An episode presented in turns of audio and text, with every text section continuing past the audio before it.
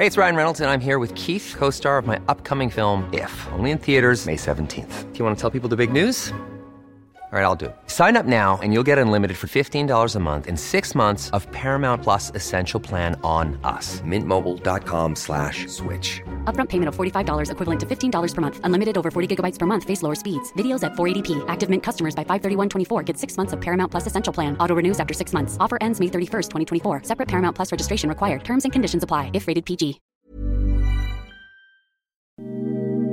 Ahora al aire. A la una, con Salvador García Soto. Un encuentro del diario que piensa joven con el análisis y la crítica. A la una, con Salvador García Soto.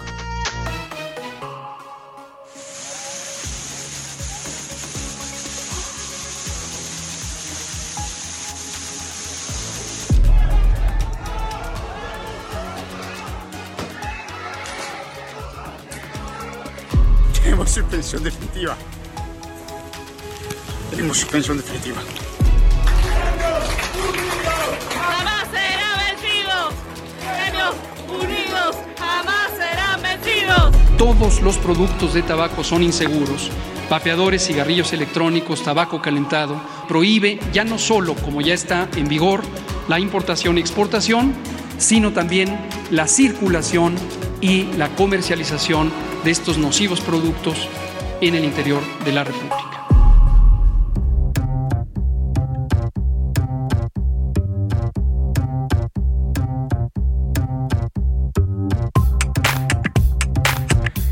Ya es la una de la tarde en punto en el centro de la República y los saludamos con mucho gusto. A esta hora del mediodía estamos iniciando a la una este espacio informativo que hacemos para usted todos los días a esta hora del día. Aquí estamos, aquí nos encuentra en esta frecuencia del 98.5 de su, 5 de su FM para llevarle la mejor información, el mejor análisis, las mejores historias, todo lo que usted va a escuchar en este día de la información más importante ocurrida en las últimas horas en México y en el mundo. Me da gusto saludarlo en este martes 31 de mayo del año 2022. Estamos ahora sí, ya adiós al mes de mayo. Hoy lo despedimos y mañana llega junio y comienza así el último mes del primer semestre de este 2022. Vamos a tener un programa con mucha información, con muchos temas en este martes, martes eh, templado en la Ciudad de México, 23 grados centígrados la temperatura, está algo nublado hay probabilidades de lluvia. Así es que ayer, es parte de lo que le voy a informar, informar, más adelante, ayer tocó tierra el primer huracán de la temporada de ciclones que comenzó ya oficialmente con la llegada de Ágata a las costas de Oaxaca. Le deseo que este martes vaya marchando bien para usted, que vaya cumpliéndose todos los objetivos, las tareas, los pendientes que usted tenga para este día, que se vayan realizando de manera satisfactoria. Y si hay algún problema, algún contratiempo, ánimo, ánimo que nos queda todavía la mitad del día y lo que resta de esta semana para resolver cualquier situación adversa. Saludo con gusto a toda la gente que nos sintoniza aquí en el Valle de México. Saludos a toda la comunidad chilanga aquí en la Ciudad de México, en el Estado de México, en toda la zona metropolitana de esta gran megalópolis. Y por supuesto también saludamos con gusto también a las zonas metropolitanas, también ya ciudades bastante grandes, conurbadas como son Guadalajara, Jalisco y Monterrey, Nuevo León, dos capitales importantes de la República, además también de la comarca lagunera, allá en esta zona del país también una zona conurbada importante donde habitan varios millones de personas. Los saludamos con gusto, igual a, la gente de Oaxaca Capital, muchos saludos a los oaxaqueños, también no solo en Oaxaca Capital se oye el Heraldo Radio, sino también el istmo de Tehuantepec, saludos a todos ellos, también a Tampico, Tamaulipas, allá en el Golfo de México. Muchos saludos a la gente que nos escucha en Tampico, pero también en Altamira, en, Ciudad Madero, en toda esta zona también ya conurbada allá en el Golfo de México. En Tijuana, Baja California, la frontera más transitada del mundo. Los saludamos con gusto también a todos los amigos tijuanenses, igual que a los de Tuxtla Gutiérrez, Chiapas, acá en el sureste de eh, México, capital del estado de Chiapas. Igual saludamos a la gente que nos escucha en el territorio de los Estados Unidos, a toda la gente que nos sintoniza en McAllen, Texas y en Bronzeville, Texas. Texas. Muchos saludos a todos los paisanos eh, eh, mexicanos que nos escuchan allá, porque viven muchos mexicanos, también tienen casas del lado estadounidense, y también, por supuesto, a los paisanos y a los amigos tejanos que nos sintonizan. También a la gente de Now Media Radio San Antonio, 1520 de AM. Muchos saludos a esta gran ciudad que es San Antonio, Texas, y a Now Media Radio Chicago, hasta allá, hasta la zona de los Grandes Lagos, en la costa este de los Estados Unidos. Llega también la señal del Heraldo Radio a través de Now Radio Chicago, 102.9 de su FM. Dicho esto, vamos a los temas que le tenemos preparados en este martes 31 de mayo. Oiga, fue el primero. Ya le decía, el huracán Ágata tocó ayer tierra en las costas de Oaxaca, dejó al menos tres personas muertas y siete más desaparecidas. Lluvias intensas en varios estados de la República, toda una noche de lluvias en el territorio de Oaxaca y en varias entidades del sur sureste del país. Las afectaciones fueron al final bajas, aunque se lamenta pues la muerte de estas tres personas, pero se pronosticaba ayer en los pronósticos del Servicio Meteorológico Nacional hablaban de un huracán que iba a llegar con más fuerza, afortunadamente una vez que tocó tierra, fueron vientos intensos hasta 165 kilómetros por hora. Se debilitó a tormenta tropical y está trayendo las primeras lluvias de la temporada para estos estados de la República. Vamos a estarle, dando todo el reporte de lo ocurrido con Ágata en territorio mexicano. Y a por ellos, el dirigente nacional de Morena, Mario Delgado, presentó una denuncia penal en contra de los 223 legisladores de la oposición que votaron contra la reforma eléctrica por traición a la patria. ¿Cuál es el delito? Dice Mario Delgado, pues votar en contra del líder supremo de la 4T, que es López Obrador, y de su propuesta de reforma eléctrica. Yo no sé si eso pueda ser configurado un delito, parece una vacilada la denuncia de Mario Delgado, pero bueno, pues él así la presentó en la Fiscalía General de la República. Y mientras Mario Delgado anda denunciando por traición a la patria los diputados de la oposición, el líder nacional del PRI, Alejandro Moreno, eh, está iniciando en estos momentos una conferencia de prensa en la sede nacional del PRI, en Insurgentes Norte, en donde dice que va a desenmascarar una ofensiva del gobierno federal en su contra. Se refiere a estos audios que han estado filtrando, que presenta todos los martes la señora gobernadora de Campeche, Laida Sansores, que está más dedicada a golpear a eh, su antecesor, que es el, actual dirigente nacional del PRI, que también fue gobernador de Campeche, que a gobernar el estado. Anda sacando audios, hace todo un escándalo la señora Laida Sansores. Y bueno, dice Alejandro Moreno que estos audios son editados y que lo va a probar hoy en una conferencia de prensa. Vamos a estar atentos a lo que denuncie y a lo que presente como pruebas de sus afirmaciones el dirigente nacional del PRI. Y también no parará. Después de la suspensión definitiva contra el tramo 5 del tren Maya, el presidente López Obrador, que evidentemente no le gustó este amparo de los jueces, dijo que no podrán detener la construcción. Adelantó que irán a todas las instancias necesarias y presentarán los recursos jurídicos que sean también necesarios para que la obra siga adelante. Dice el presidente que le están metiendo mucha lana a la campaña con actores y, gente del medio del espectáculo para parar a su obra del tren Maya. Y contra los chacuacos, mire, el presidente López Obrador podrá no combatir a los narcos porque los considera buenas personas y gente de derechos humanos, ¿no? Le podrá parecer normal que haya un retén de narcos deteniendo periodistas, pero lo que no le gusta son los cigarros, ¿no? Ya hicieron una iniciativa para prohibir que la gente fume también en espacios abiertos y han iniciado una campaña contra los vapeadores. Es decir, este gobierno no combate al narcotráfico, pero sí combate al cigarro y a los vapeadores. Vamos a hablar de este tema, el decreto presidencial que va contra los vapeadores con todo, porque además es un tema también de salud pública. En los deportes, supercampeonas. Las Chivas Femenil vencieron a, a las Rayadas de Monterrey y ganaron el trofeo campeona de campeonas entre las monarcas de los torneos de apertura y de clausura. Además, el Checo Pérez anunció su renovación, renovación de contrato con Red Bull hasta 2024. Ya hubiera sido un grave error de Red Bull no haberlo eh, pues reconfirmado al Checo Pérez después de que se está convirtiendo ya en uno de los grandes protagonistas de la Fórmula 1 después de haber ganado eh, pues el Gran Premio de Mónaco que no es cualquier cosa es como la, madre de todas las carreras de la Fórmula 1 es la, la de Mónaco y, y el domingo la ganó Checo Pérez.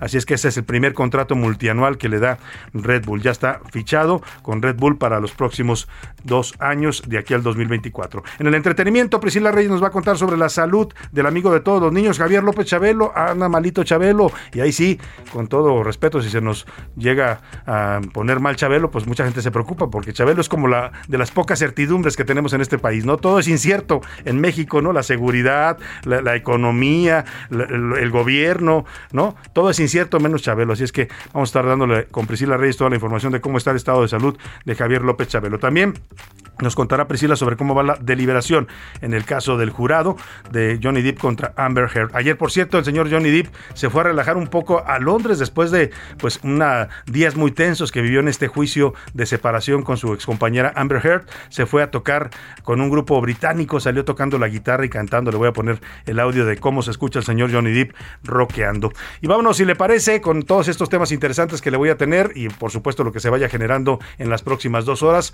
se lo estaremos informando a las preguntas de este día para que usted, como siempre lo hace, participe con nosotros y nos ayude a hacer este espacio que es suyo. Esta es la opinión de hoy.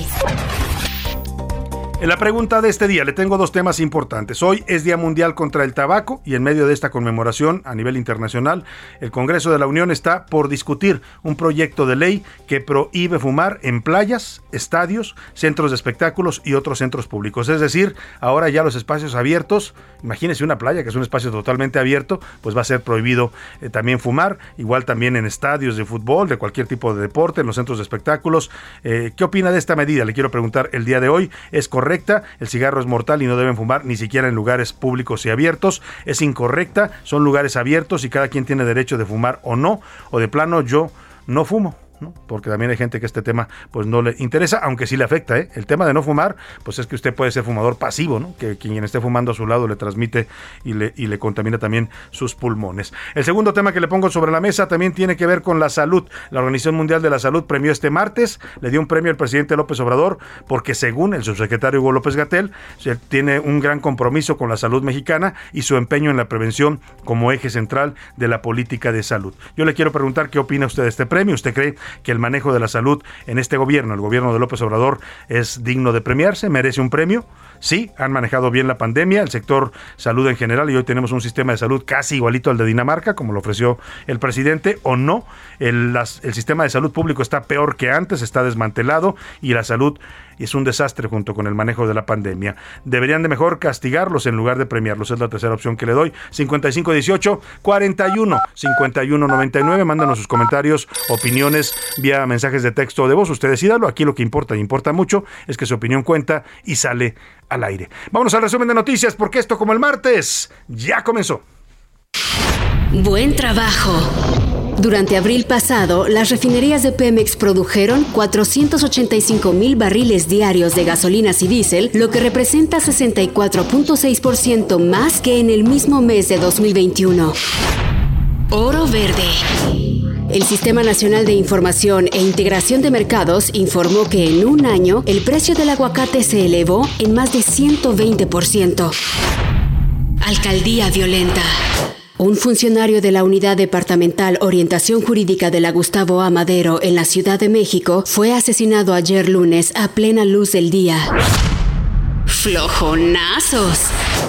El Congreso de la Ciudad de México concluyó el segundo periodo ordinario con una bajísima producción de apenas el 6% de las iniciativas revisadas y aprobadas, lo que lo convierte en el más improductivo del país. Bajo el agua. Al menos 93 personas han muerto y más de 5.000 han sido evacuadas debido a las fuertes lluvias que afectan el noreste de Brasil.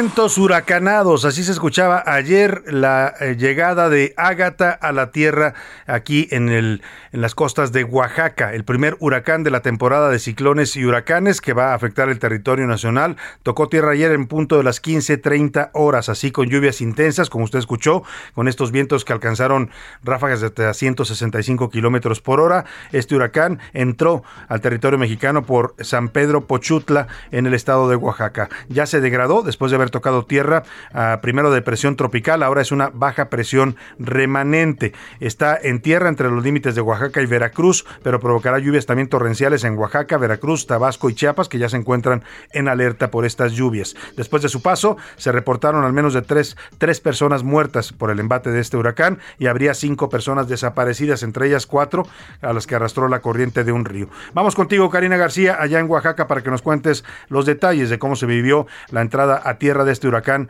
Ágata, el primero de esta temporada. Buenas tardes, Karina.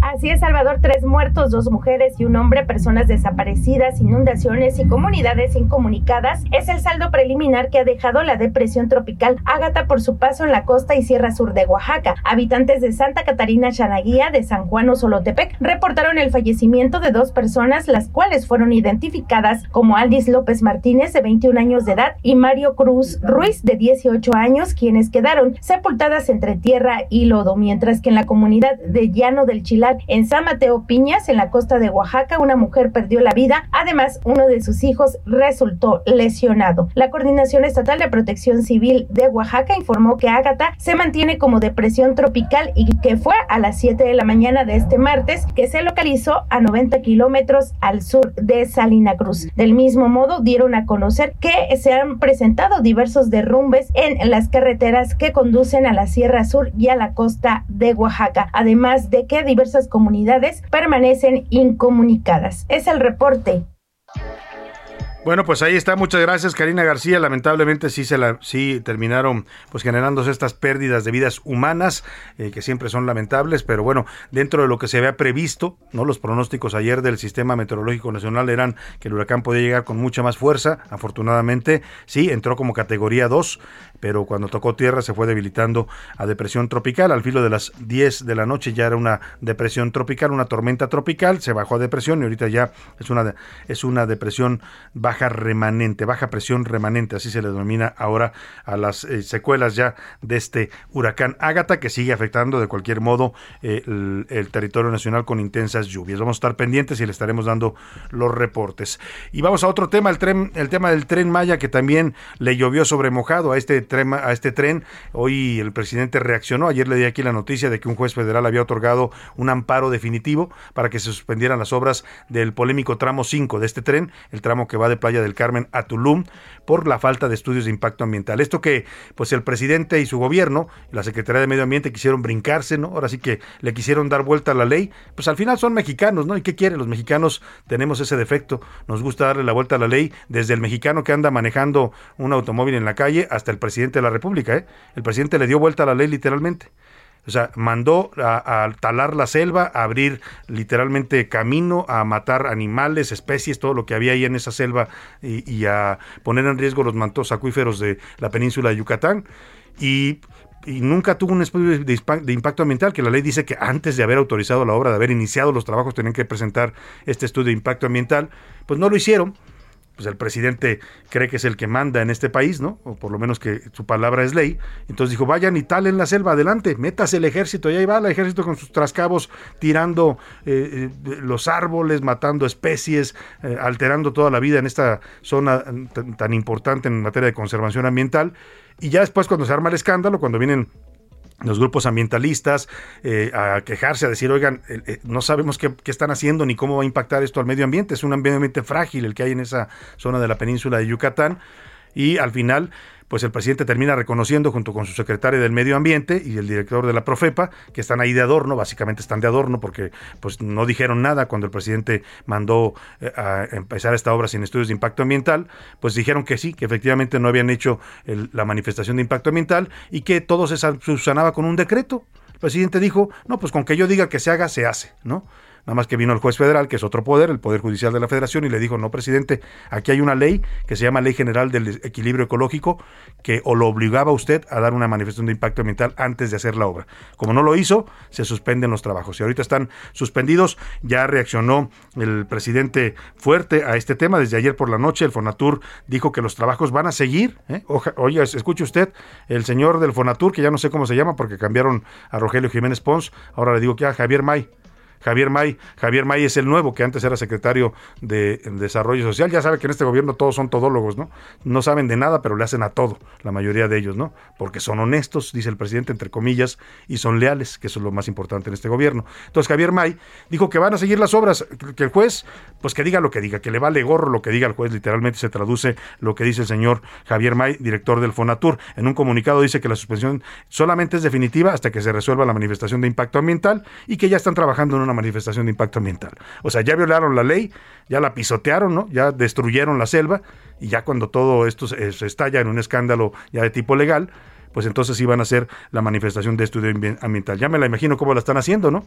Cómo están arreglando y acomodando la ley para que ya se subsane este tema, dice el señor Javier May. Sin embargo, a pesar de todo, las obras deben ser detenidas, quiera o no quiera el señor May, es una orden judicial. Y si la violentan, se llama desacato, ¿eh? Y es un delito que amerita cárcel para el funcionario que no respete un fallo judicial. Vamos contigo, Diana Martínez, para que nos cuentes de este tema del tren Maya, sus implicaciones legales y también ahora le cuento pues el berrinche que hizo el presidente ante este amparo. Así es, Salvador, buenas tardes. Las obras del tramo 5 sur del tren Maya, en la zona que va de Playa del Carmen a Tulum en Quintana Roo, están suspendidas por tiempo indefinido. Así lo determinó el juez primero de distrito en Yucatán, Adrián Fernando Novelo, quien concedió la primera suspensión definitiva en este caso. El impartidor de justicia no dio detalles de la resolución que aún puede ser impugnada para que un tribunal colegiado revise y determine si la confirma, modifica o revoca. Al conceder la suspensión en abril pasado, el juez señaló que el efecto de su decisión fue eh, para que se suspenda o paralice cualquier acto que tenga como finalidad continuar la construcción de dicho tramo del proyecto, de modo que no se permita la ejecución de obras relacionadas con su construcción, infraestructura, remoción o destrucción de la biodiversidad del terreno o cualquier otra actividad que implique su ejecución material. Este amparo fue presentado por buzos especializados en inmersiones en cuevas, representados por la Asociación Defendiendo el Derecho a un Medio Ambiente Sano. En un comunicado, la organización eh, señaló que el juzgador reiteró que la autorización que el Fonatur y Fonatur Tren Maya presentaron no cumple con el procedimiento de evaluación de impacto ambiental que debió obtenerse antes del inicio de las obras. Sí, ese es el tema de fondo, Diana, que esta manifestación de impacto ambiental que dice Javier May que ya la están haciendo, ya me quiero imaginar cómo la están haciendo sobre las rodillas. Apúrate, córrele, termínala, ¿no? Fírmale, cualquier funcionario que, se anime, porque esta lleva una responsabilidad legal, ¿eh? A ver quién se anima a firmárselas a destiempo. Pero bueno, no faltará quién, algún incondicional. El tema es que, bien lo dice Diana, esto debe ser presentado antes de empezar a hacer la obra no ahora. Bueno, la van a presentar y vamos a ver cómo subsanan este tema. Por lo pronto, el presidente ya le decía, pues no le gustó, evidentemente no le gustó este amparo, dijo que no van a poder detener la construcción del tren Maya, dijo que van a ir a todas las instancias y dijo que es un asunto politiquero el amparo el amparo, que es el gran instrumento que nos dio la ley en México. Hay grandes tratados sobre el amparo mexicano. Es un, eh, eh, es un mecanismo que se admira a nivel mundial. Mariano Otero fue uno de los grandes juristas que crean este concepto del amparo para protegernos de los abusos de autoridad y al presidente le parece que un amparo otorgado por un juez federal es un asunto de politiquería. Vamos a acudir a otra instancia o se van a presentar recursos para que no proceda eh, el amparo porque no tiene fundamento. Este es un asunto politiquero de quienes no quieren que se lleve a cabo la obra. Son pseudoambientalistas Ahí está el presidente, pues con su respuesta a este amparo del Poder Judicial Federación, así el respeto que le tiene el presidente a los jueces. Bueno, en general, a todo lo que sea autónomo y que no obedezca al Poder Presidencial es algo que no le gusta mucho al señor López Obrador. Vámonos rápidamente a otro tema, eh, sobre eh, otra obra también, la obra del AIFA. Oiga, que el otro día fui por allá a Pachuca, el fin de semana. Francamente, sí, qué lejos está el AIFA y qué difícil es llegar hasta allá. O sea, está más cerca de Pachuca, para que me entienda, llega usted más, más rápido a la IFA si viene de Pachuca que si va de la Ciudad de México. Pero bueno, hablando de este aeropuerto al que le están inyectando vida artificial, la Federación Internacional de Asociaciones de Pilotos de Líneas Aéreas, la IFALPA, le pidió al gobierno mexicano soluciones para garantizar, garantizar seguridad en las operaciones del AIFA. En una carta indicó que para la IFALPA y para la industria aeronáutica mundial la seguridad no es negociable. La carta la mandaron a la secretaria de Gobernación perdóneme, a la Secretaría de Gobernación el pasado 30 de mayo. Además, propuso que las autoridades trabajen junto con la Asociación Sindical de Pilotos Aviadores de México, la ASPA, para consolidar medidas de mitigación y garantizar la seguridad. Se refiere esta carta de esta eh, Federación Internacional de Asociaciones de Pilotos de Líneas Aéreas a los eh, riesgos de accidentes que ha habido, ¿no? A los problemas del espacio aéreo, al mal manejo de los controladores aéreos en el Aeropuerto Internacional de la Ciudad de México, estos accidentes que afortunadamente no han ocurrido, pero que hemos visto ya incluso en video grabados que han estado a punto de ocurrir. A eso se refieren que haya condiciones de seguridad para volar en el espacio aéreo del Valle de México. Vámonos rápidamente a otro tema. Se lanzó sobre la convocatoria a medios que lanzó el gobierno, perdóneme, a médicos que lanzó el gobierno eh, mexicano la semana pasada para que ocuparan plazas. El director general del IMSO de Robledo dijo que a una semana de que se abriera esta convocatoria para cubrir 13.765 plazas de médicos especialistas, solamente 4.040 vacantes han sido han recibido postulaciones, cifra que representa además el 20, apenas el 29% del total. Explicó que al día de hoy se han registrado 9.275 médicos en la plataforma y debido a que cada uno puede elegir hasta tres opciones, ya suman 19.964 postulaciones. La mayoría de vacantes que al momento no han despertado interés de los médicos están en zonas con menos de 200.000 habitantes y muchas de ellas con niveles de rezago social alto y medio. Esto dijo Zoé Robledo sobre algunas modificaciones que están haciendo la página para mejorar el acceso de los médicos interesados. Al día de hoy se han registrado ya 9.275 médicos en la plataforma. Cada médico puede elegir hasta tres opciones, por lo que contamos con 19.964 postulaciones. Ahora, de esas 13.765 plazas ofertadas, en este momento tenemos 4.040 que ya tienen por lo menos una postulación. Bueno, pues ahí está lo que dicen en el IMSS. Vámonos a la pausa con Bob Marley y One Love. Seguimos en la Semana de la Diversidad Cultural en A la Una.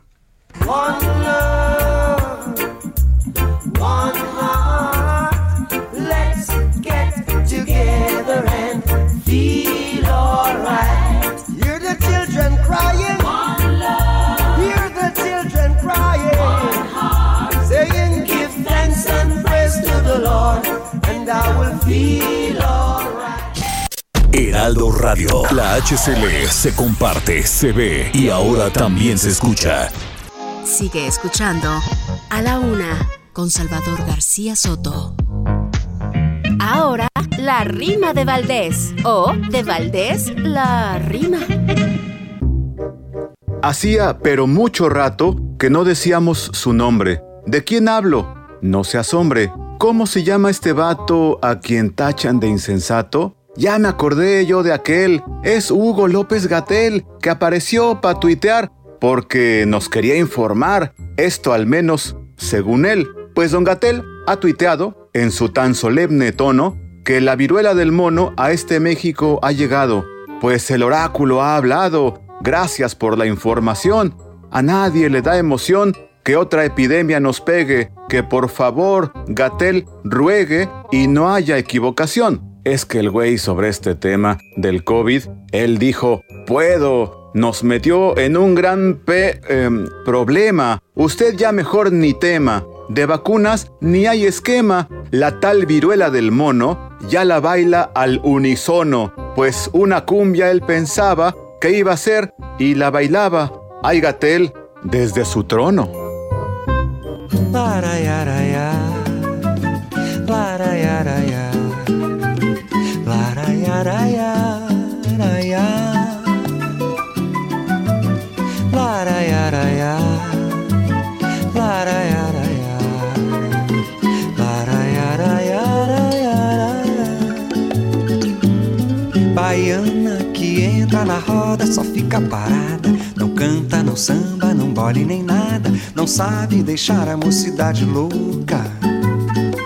Baiana é aquela que entra no samba de qualquer maneira, que mexe, remexe, dá nó nas cadeiras e deixa a moçada com água na boca. Baiana que entra na roda só fica parada, não canta, não samba, não bole nem nada, não sabe deixar a mocidade louca. Una de la tarde con 32 minutos. Qué buen ritmo es el bossa nova y la samba. Esto que estamos escuchando, por supuesto, nos remite a la música del Brasil. Está usted escuchando a Paulinho Mosca y Geraldo Pereira. La canción se llama Falsa Baiana. Es una zambita clásica de la música brasileña. En esta versión canta un artista contemporáneo como es Paulinho, junto con uno de antaño que es Geraldo. Dos maestros, uno joven, otro ya mayor, de la samba brasileña. Escuche usted. A falsa baiana, quando cai no samba, ninguém se incomoda. Ninguém bate palma, ninguém abre a roda, ninguém grita uba, salve a Bahia sim. Mas a gente gosta quando uma baiana quebra direitinho de cima e embaixo. A la una, con Salvador García Soto. Una de la tarde con 33 minutos. Oiga, hace rato en el resumen dábamos una nota y me están mandando un mensaje eh, que lo comente. Eh, dábamos una nota en el resumen de noticias sobre los precios del aguacate que se han disparado. ¿Sabe cuánto? 120% ha subido el precio del aguacate en los últimos meses. Y esto, ojo, esto no es por la, por la inflación internacional, porque es muy fácil decir, no, pues es que es un fenómeno mundial y por eso el gobierno pues, no puede hacer nada. No, este caso del aguacate en particular, el aguacate y el limón han subido su precio, ¿sabe por qué? Por la violencia y la inseguridad del narcotráfico, porque el narcotráfico en Michoacán está cobrando derecho de piso, les cobra derecho de paso incluso para transportar sus productos a los productores de aguacate y limón, y el gobierno no hace nada. El gobierno los deja porque ya sabe, es normal, dice el presidente, que haya retenes de los narcos, es normal y son, son seres humanos, entonces, pues eso nos impacta a nosotros como consumidores. Por eso está caro el aguacate. Ese no es un fenómeno inflacionario, es un tema que tiene que ver con la ineptitud del gobierno para poner orden en estas zonas donde se cultiva el aguacate y el limón en México y que no, no los productores no tengan que pagar un impuesto extra, que es el, tema del dinero que le dan al narco, y ese impuesto nos lo trasladan a nosotros, por eso sube el precio del aguacate. ¿Cuánto andan en este momento los precios de los aguacates, José Luis? Salvador, ¿cómo estás? Muy buenas tardes, buen martes. Mira, hicimos eh, pues una revisión rápida en las páginas de algunos supermercados. El precio actualmente es de 130 pesos por kilo del aguacate Hass, 130 pesos, y esto equivale exactamente a 6 aguacates, 130 pesos. Hay otro que es el aguacate Hass que no está maduro, este, ese está en 110 pesos y unas rejas que tiene cuatro aguacates pequeños en 97 pesos. Pues mira, este es el costo. A mí me está diciendo una radioescucha que, que pagó hoy por la mañana 70, 70 pesos por dos aguacates. O sea, a 35 pesos cada aguacate. Eso está por encima incluso de los precios que tú estás mencionando, que son los precios promedio en el mercado, pues, ¿no? 70 pesos por dos aguacates. Imagínese, eh, o sea, qué grave esto y el gobierno no ha, no ha hecho nada al respecto. Lo han dicho los especialistas, lo han dicho los analistas, lo han denunciado los propios eh, organizaciones de productores de aguacate, que ellos están teniendo que subir sus costos por el pago al narcotráfico, el derecho de piso, y el gobierno no hace nada al respecto. Qué grave esto y lo, el costo lo estamos pagando pues, nosotros los consumidores. Fíjate, en mayo del año pasado, en mayo de 2021, el kilo del aguacate estaba en 59.90. Fíjate. En, en, estos Por eso hablamos de un aumento de más del 120%. En 130 pesos Qué fuerte el tema de los aguacates. Pues ah, parece que al gobierno le faltan aguacates para resolver esta situación y poner en su lugar a los narcos. Y hablando de aguacates, el que sí le tiene que echar aguacates y le está echando porque pues se le están echando todo el aparato del Estado encima es el dirigente nacional del PRI, Alejandro Moreno Cárdenas. Eh, está en la mira del gobierno, lo quieren, pues lo quieren tumbar y lo quieren incluso meter a la cárcel porque pues no les aprobó su reforma eléctrica. Dicen en el gobierno que había hecho compromisos que no cumplió, él afirma que nunca hizo ningún compromiso, que sí le dijo al gobierno, vamos a analizar tu propuesta, pero llegado el momento decidió pues que no votaba por ella y eso le está costando ahora una persecución, así persecución con todo el aparato del Estado. Cada semana allá en Campeche la señora Laida Sansores, que es la golpeadora de la 4T, le mandan audios de espionaje que son ilegales y la señora los presenta como si fuera un show, ¿eh? O sea, una gobernadora filtrando audios de espionaje telefónico, que es un delito en México. Y los presenta como un show. Mire lo que dijo Alito, ¿no? Y sí, uno escucha cosas barbaridades. Aquí pusimos uno y cuestionamos lo que dice el señor Alito, porque hablaba de la relación con la prensa. Decía que a los periodistas hay que matarlos de hambre y no a balazos. Y otras barbaridades que dice, ¿no? Bueno, pues está dando en este momento una conferencia de prensa Alejandro Moreno Cárdenas, dirigente nacional del PRI, en la que afirma que toda esta campaña en su contra, esta persecución por no haber querido aprobar la reforma eléctrica del presidente, pues que es una campaña eh, de audios editados. Él dice que no son audios originales, que sí son conversaciones suyas, es su voz, pero lo que están haciendo es hacer ediciones para hacerlo, pues parecer como una persona que está diciendo, va, eh, negociando cosas ilícitas, etcétera. Afirma, está dando la conferencia ahorita en, la dirigencia nacional del PRI, en la sede nacional del PRI. Vamos a ir en un momento más a escuchar el audio, pero ha dicho hasta ahora que eh, contrató, él contrató a un perito externo, experto en, audios y ediciones, que le ha demostrado que varios de los audios que se han filtrado están editados, o sea que no son, él sí dice lo que dijo, lo que dice ahí, pero no lo dijo en ese sentido, o sea que acomodan las palabras para que se escuche pues unas cosas fuertes de lo que se escucha decir al dirigente nacional del PRI. Vamos en este momento a enlazarnos a la conferencia que está dando en estos momentos ahí en la sede nacional del PRI el dirigente Alejandro Moreno Cárdenas. Denota que no se puede tener certeza de la existencia del equipo del que fueron obtenidos. Denota que el audio mostrado no es auténtico. El audio proporcionado por el licenciado Israel Chaparro Medina, que fue materia de estudio y análisis pericial, no es auténtico y presenta indicios de alteración y modificación. Además de espiar, alteran los audios a su interés y luego utilizan recursos públicos para tratar de destruir a la oposición. Esto demuestra, como lo he reiterado, que he sido objeto de una campaña de odio, de violencia hacia mi persona, orquestada desde el Estado mexicano, desde el gobierno de la República de Morena, para hacerme callar, para intimidarme y para que reculen mi responsabilidad como político de oposición, pero sobre todo como un mexicano que no está dispuesto a permitir que se instaure una dictadura en México. Morena bueno, ahí está lo que está afirmando Alejandro Moreno Cárdenas, dirigente nacional del PRI. Él asegura que además del espionaje, que es de por sí un delito, ¿no? Y atribuye al gobierno este espionaje, pues están editando sus conversaciones y que lo puede demostrar con estos peritajes independientes que él ha pagado para demostrar que están pues emprendiendo una campaña de odio, una campaña de linchamiento en su contra, pues por no querer someterse a los designios del gobierno. Eh, y bueno, tiene que ver con el tema de la reforma eléctrica. El, el Palacio Nacional pues lanzaron esta campaña en contra de todos los que votaron, eh, que no quisieron aprobar la reforma del presidente y culpan directamente a Lito Moreno pues de este rechazo del PRI. El presidente tenía puestas sus esperanzas en el PRI, ¿eh? siempre lo dijo, lo dijo públicamente. Él creía que los priistas iban a dar su brazo a torcer y le iban a dar su voto, siempre lo, lo sostuvo.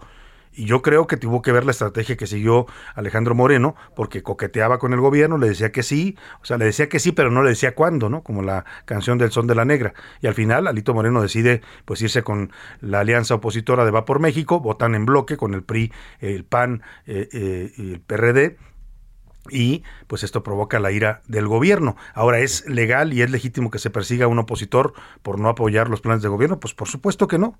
A usted a mí puede caer bien o mal el señor Alito y puede ser cuestionable en muchas cosas, pero que el gobierno emprenda una campaña y utilice el Estado, los recursos públicos, lo que denuncia él tiene sentido. Estos audios se presentan en una conferencia de prensa de la gobernadora de Campeche. Utiliza recursos públicos para dar a conocer audios de espionaje ilegal. Lleva tres semanas haciéndolos. Todos los martes, la conferencia que se supone que sería para dar avances de su gobierno e informar sobre los asuntos que le interesan a los campechanos, la dedica a estos ataques contra el dirigente nacional del PRI. Hoy dijo que va a presentar otro más. Y eso se llama usar recursos públicos pues para cometer un delito, que es el delito de intervención de comunicaciones, así se llama la ley, y además un ataque a un líder de la oposición. Ahí está, el tema es delicado y así lo está denunciando en estos momentos el dirigente nacional del PRI. Y mire, mientras el PRIista denuncia que lo persiguen, lo acosan y lo acusan, pues el dirigente de Nacional de Morena, Mario Delgado, también hace sus propias acusaciones. Él se inventa delitos, ¿eh? Bueno, no se los inventa porque existe el delito de traición a la patria en la ley. Es el único delito en México que amerita pena de muerte pero ¿qué es una traición a la patria? Pues eso lo tendría que definir un juez. Pero el señor Mario Delgado, que, se asume como juez y parte, pues ya dijo que los que votaron en contra de la reforma de López Obrador son traidores a la patria y los fue a denunciar hoy ante la Fiscalía General de la República. Escuche usted cómo razona el señor Mario Delgado para decir que quien no esté a favor de este gobierno es un traidor a la patria. Vamos a entregar 1.731.779 firmas de ciudadanos que decidieron ciudadanos que decidieron respaldar la denuncia de hechos que hoy presentamos con apariencia del delito de traición a la patria de diputados federales que votaron en contra de la reforma eléctrica el pasado 17 de abril. Pues ahí está su razonamiento. Por votar en contra de la reforma eléctrica, los van a acusar de traición a la patria. ¿Dónde dice la ley, señor Mario Delgado? Y usted fue diputado, fue líder de los diputados de Morena. ¿Dónde dice la ley que un diputado tiene que votar a fuerzas por una iniciativa del presidente? Y si no lo hace, es traidor a la patria. Eso se lo están inventando ahí en Morena y esta es pretender que ellos encarnan a la patria. La patria es mucho más que el presidente López Obrador, ¿eh? es mucho más que cualquier presidente que hayamos tenido en México. Ninguno de ellos encarnó a la patria. Y creer eso es hacer un culto a la personalidad, es caer en el fanatismo. O sea, este gobierno está de paso, se acaba en 2024, ¿eh? y la patria va a seguir, la patria permanece, la patria es algo pues que va más allá de quien la gobierne. Ahí están totalmente equivocados y pues además eh, inventándose delitos estos señores de Morena que se asumen como los guardianes de la patria y la encarnación de la patria me lo imagino así ascendiendo al cielo con un vestido blanco, ¿no? Con una sábana blanca, el presidente López Obrador, ¿no? Como la madre, la, la modelo esta que aparece en los libros de texto eh, gratuitos, ¿se acuerda? Aquella imagen de esta mujer que encarnaba la patria con una bandera de México, pues así se siente ahora el presidente López Obrador y los morenistas fanatizados totalmente, así lo ven y así lo creen. Vámonos a otro tema, mientras ellos creen pues en la encarnación divina de la patria, pues la realidad demuestra que pues López Obrador y su familia son más mortales que muchos de nosotros, ¿eh? Y que este discurso de que la corrupción nada más son los otros y nosotros no, pues no, no, no se acredita en los hechos. Y le estoy hablando del caso del hermano del presidente López Obrador, Pío López Obrador, y los videos que en los que está recibiendo sobres amarillos con dinero de parte de David León, exdirector de Protección Civil. La Fiscalía General de la República tiene un ultimátum de 60 días para determinar si manda ante un juez la carpeta de investigación, que le han dado largas y largas y largas. Ya sabe, la lucha contra la corrupción en este gobierno es nada más contra los de enfrente, pero los de casa se cuidan, y en este caso a López Obrador, pues lo ha cuidado el aparato del gobierno un amparo que promovió eh, justamente fue él. O sea, fue el propio Pío López Obrador el que fue a decirle a la Fiscalía General de la República, oigan, ya resuelvan este asunto, ya digan si soy culpable o soy inocente. El que él defiende que es inocente y tiene derecho a defender su inocencia. Pero la Fiscalía, pues ahí está, como no es un asunto que le afecte al fiscal, o sea, si fuera un asunto que le afectara al fiscal en sus negocios, en su familia, en sus intereses políticos, ya hubiera avanzado. Pero como no le, no le afecta y además, pues estamos hablando del hermano del presidente, lo han dejado durmiendo el sueño de los justos y el propio Pío López Obrador puso una demanda de amparo pues para que se mueva ya el asunto y haya una solución al respecto. Diana Martínez, platícanos, buena tarde. Así es, Salvador, buenas tardes. La Fiscalía General de la República tiene un ultimátum para determinar si enviar ante un juez la carpeta de investigación que inició contra Pío López Obrador, hermano del presidente Andrés Manuel López Obrador. En un juicio de amparo que promovió Pío López, el juez séptimo de distrito de amparo en materia penal en la Ciudad de México ordenó a la Fiscalía Especializada en materia de delitos electorales, la FICEL, que depende de la Fiscalía General de la República, dictar un acuerdo en el que precise si hay elementos para seguir investigando investigando luego de que se difundieron los videos en los que el hermano del titular del Ejecutivo aparece presuntamente recibiendo dinero de David León. En la sentencia del amparo que le fue concedido a Pío López, se indica que si la autoridad responsable determina que sí hay actos de investigación pendientes de realizar, pues especifique que aquellos que son necesarios, tendientes a integrar y perfeccionar esta carpeta de investigación y que ordene su realización. Una vez ocurrido esto, en un plazo de 60 días naturales, pues determina determine lo que ocurrirá con la carpeta de investigación. El impartidor de justicia también indicó que no hay noticia de que la autoridad haya resuelto la indagatoria en cualquiera de sus formas legales autorizadas y que el fiscal encargado del caso no ha realizado las diligencias que verdaderamente generen un impulso procesal. Pues ahí está, hasta Pío López Obrador le dice a la Fiscalía General de la República, pues que ya haga su trabajo el señor fiscal, ¿no? Y que le resuelva este asunto, pues que digan si cometió o no un delito en el tema de andar recibiendo sobres de dinero amarillo de dudosa procedencia, nunca se sabe de dónde, nunca se supo de dónde salió el dinero porque tampoco lo han investigado, ¿no? Dijo por ahí la Unidad de Inteligencia Financiera en los tiempos de Santiago Nieto que no había nada que perseguir, que ya habían revisado las cuentas de Pío López Obrador y que era, pues nada, no tenía nada el pobre, ¿no? Pues el dinero, quién sabe entonces a dónde fue a parar. O ya sabemos más bien a dónde fue a parar, pero pues nadie quiere investigar el tema. Vámonos a otro asunto importante. A la una, con Salvador García Soto. Bueno, y ayer le comentamos de este gran logro deportivo que en su carrera hace el Sergio El Checo Pérez al ganar el premio de Mónaco. Le comentaba y nos platicaba yo Oscar Mota. Todas las carreras de la Fórmula 1, los grandes premios son importantes, ¿no? Cada uno suma puntos en las trayectorias de los pilotos que las van ganando. Pero la de Mónaco es reconocida entre los propios pilotos y entre toda la gente del automovilismo internacional como una de las carreras más difíciles. Por eso también ganarla tiene un mayor mérito. Y lo que hizo el Checo Pérez sin duda es algo para la historia del automovilismo internacional y para el automovilismo mexicano, por supuesto.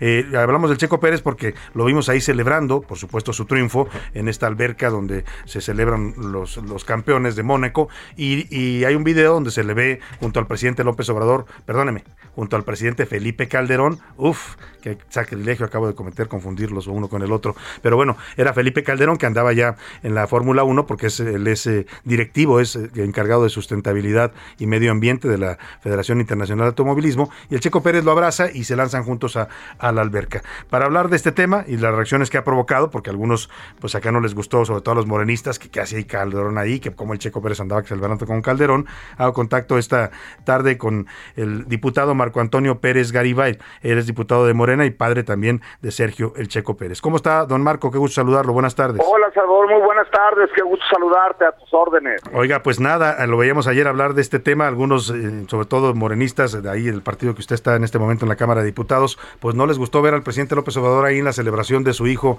en el Gran Premio de Mónaco. Sí, efectivamente, ha, sido gran, polémica este tema, pero como yo se los dije desde el principio, nosotros somos amigos de todos los presidentes de México que viven, no tenemos nada que ocultar, lo sabe el presidente, pero si yo ser amigo de todos los expresidentes de México es motivo para que yo tenga que dejar la cuarta transformación, lo hago con mucho orgullo, no te preocupes, Salvador. Ojalá que el presidente me invitara a platicar unos minutos, ya sea en la mañanera o a su oficina, con gusto. Él está enterado desde el inicio, antes de que él fuera presidente, cuando caminé yo con él en campaña, que yo soy amigo de todos los expresidentes y de todos los empresarios de este país. Y yo estoy aquí por quien soy, Antonio Pérez Garibay.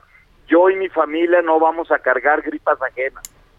Eh, me parece me parece muy bien y don, don Marco Antonio eh, qué piensa de este pues ya la decisión de Red Bull de que le refrendan el contrato al Checo Pérez y ya hasta el 2024 su primer contrato multianual esto es una maravilla. Yo creo que de aquí al 2024 seguiremos caminando eh, rumbos separados él su carrera deportiva rumbo a ser campeón del mundo. Y yo rumbo a ser presidente de México este 2024 estoy trabajando estoy luchando he hecho mi camino, yo estoy en la política desde antes de que Checo estuviera en la Fórmula 1 y así lo seguiré trabajando.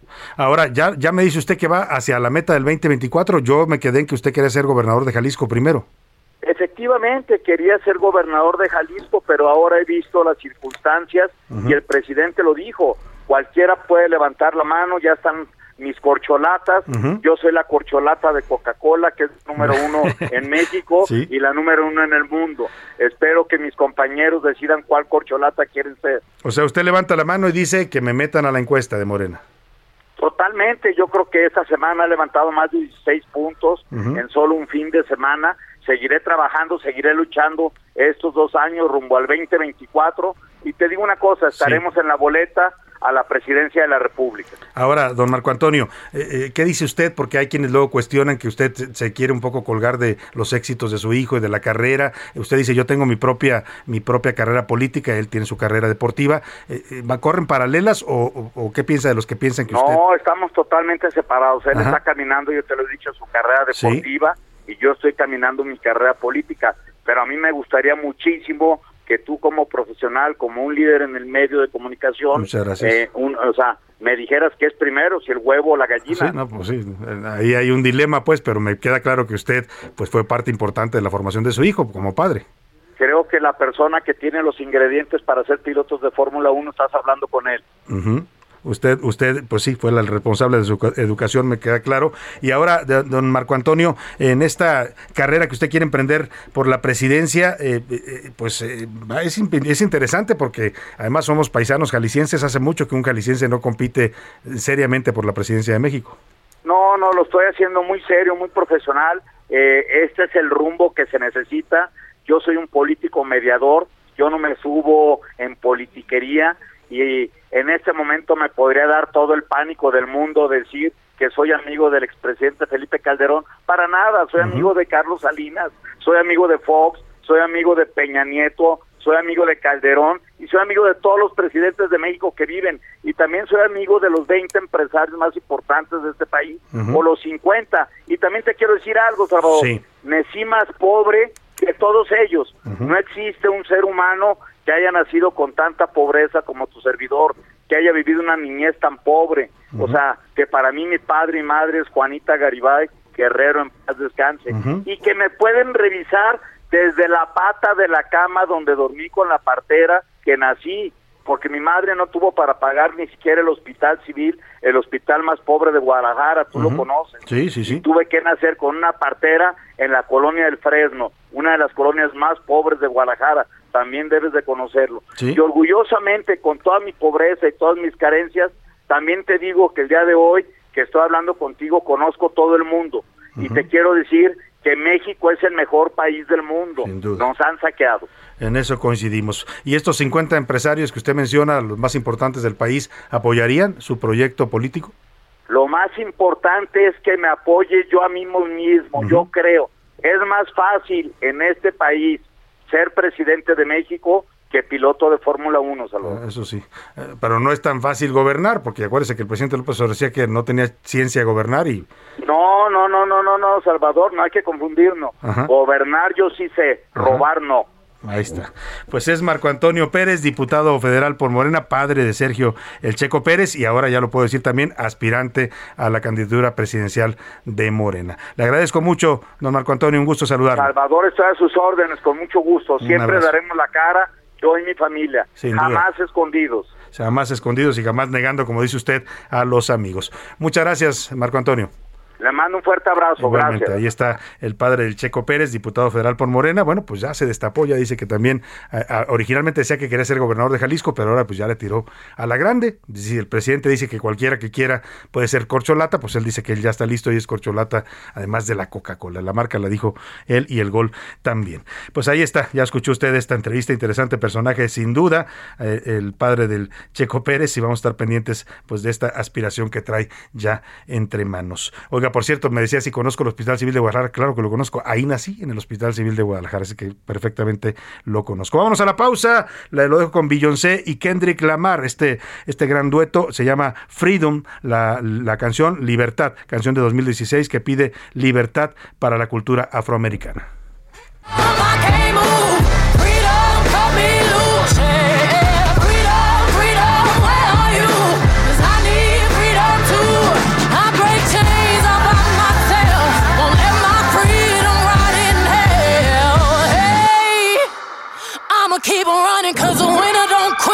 Themselves.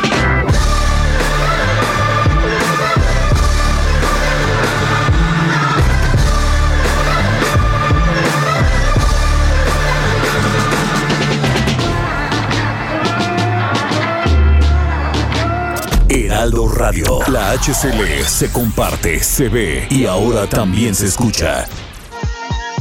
Ya estamos de vuelta con A la Una con Salvador García Soto. Eres muy preciosa, mujer, y yo te quiero mucho. Pero no sabes que algún día te voy a dejar, porque tienes olor a armadillo. Pero si te pones perfume, te voy a querer otra vez.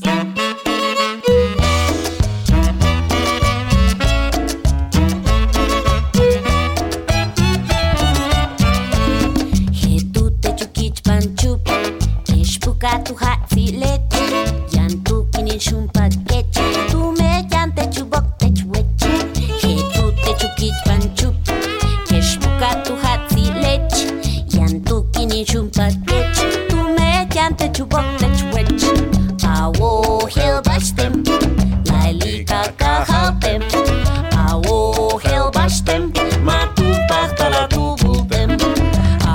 Son las 2 de la tarde en punto en el centro de la República y es un gusto saludarlo. A esta hora del mediodía comenzamos la segunda hora de A la Una. Vamos ya por la segunda parte de este espacio informativo, todavía con mucha información, muchos temas interesantes para compartir con usted, historias de este día, noticias, entrevistas, polémicas. Vamos a hablar de esta prohibición para fumar en espacios abiertos en algunos lugares públicos. Está causando polémica, una campaña también del gobierno contra los vapeadores que se han puesto muy de moda, sobre todo entre la población joven de este país y que dicen las autoridades salud que pueden causar severos daños a la salud. Muchos otros temas le tengo preparados, pero oiga, qué ritmazo con el que hemos re- re- regresado. Hemos escuchado, regresado con esta canción en lengua maya que canta nada más y nada menos que Lila Downs. Se llama Hanal Wech. Hanal Wech, olor a armadillo, quiere decir en lengua maya, aunque Lila Downs es oaxaqueña, con ascendencia indígena mixteca y zapoteca, pues cantó esta cumbia maya, la incluyó en su disco Border, Frontera de 2001. Escuchemos un poco más el ritmo de la cumbia maya y seguimos con más aquí en A la Una.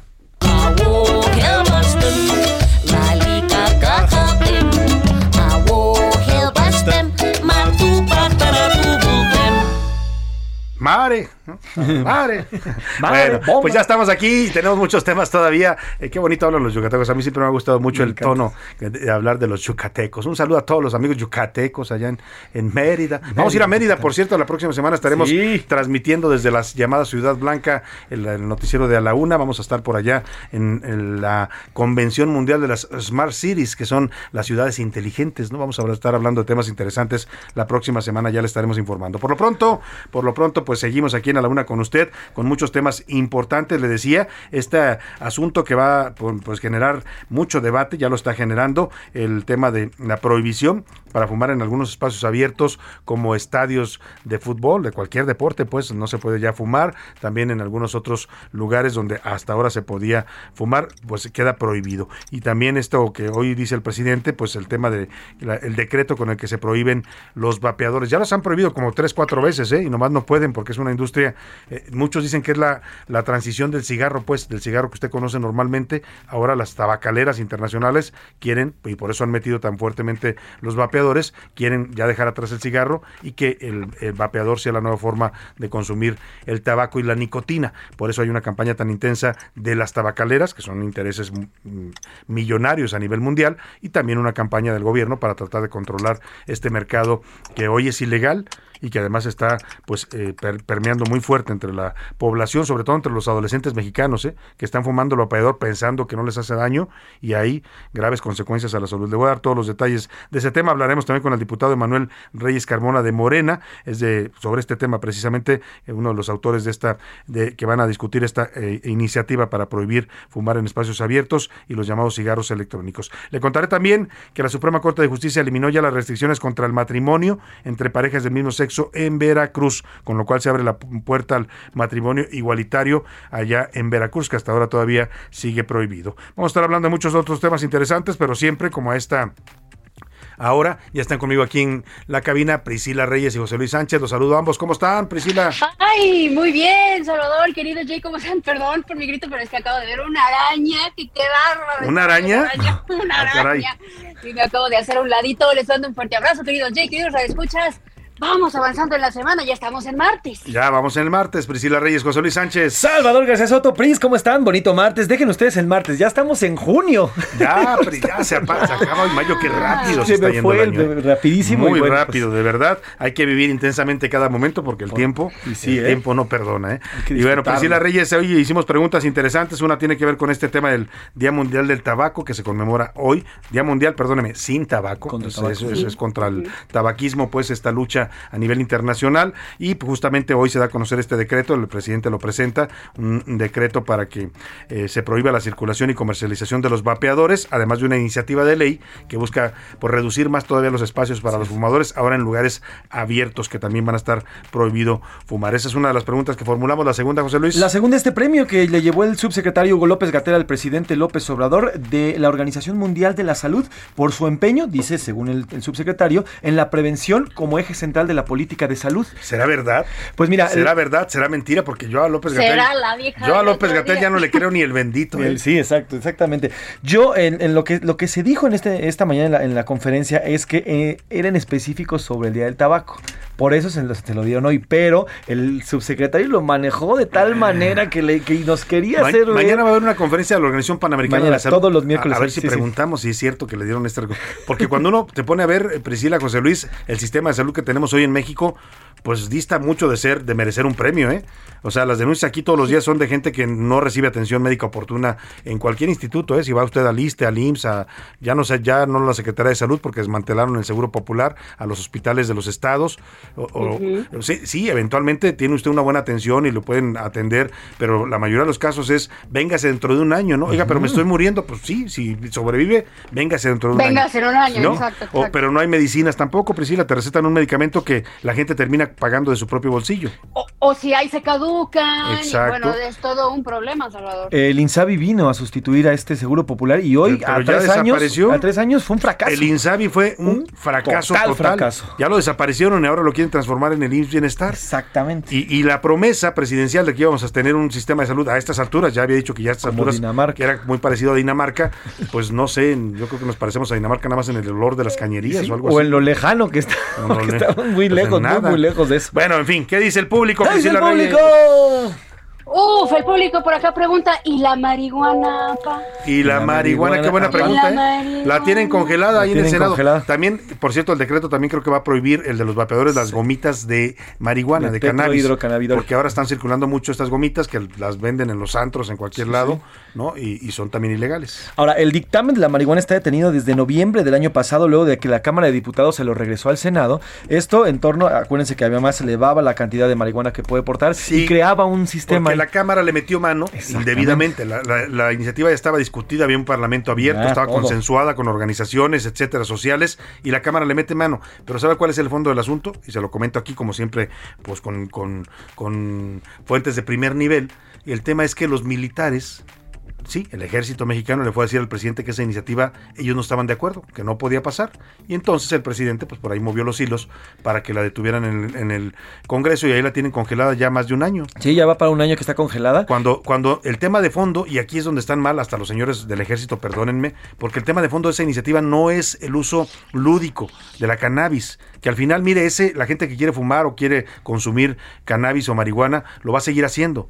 El tema es que esa ley trae toda una industria detrás para producir una serie de, de- de productos plásticos, te- textiles, eh, una serie de usos que tiene la planta de la marihuana y el cáñamo, que es una planta, son hermanas.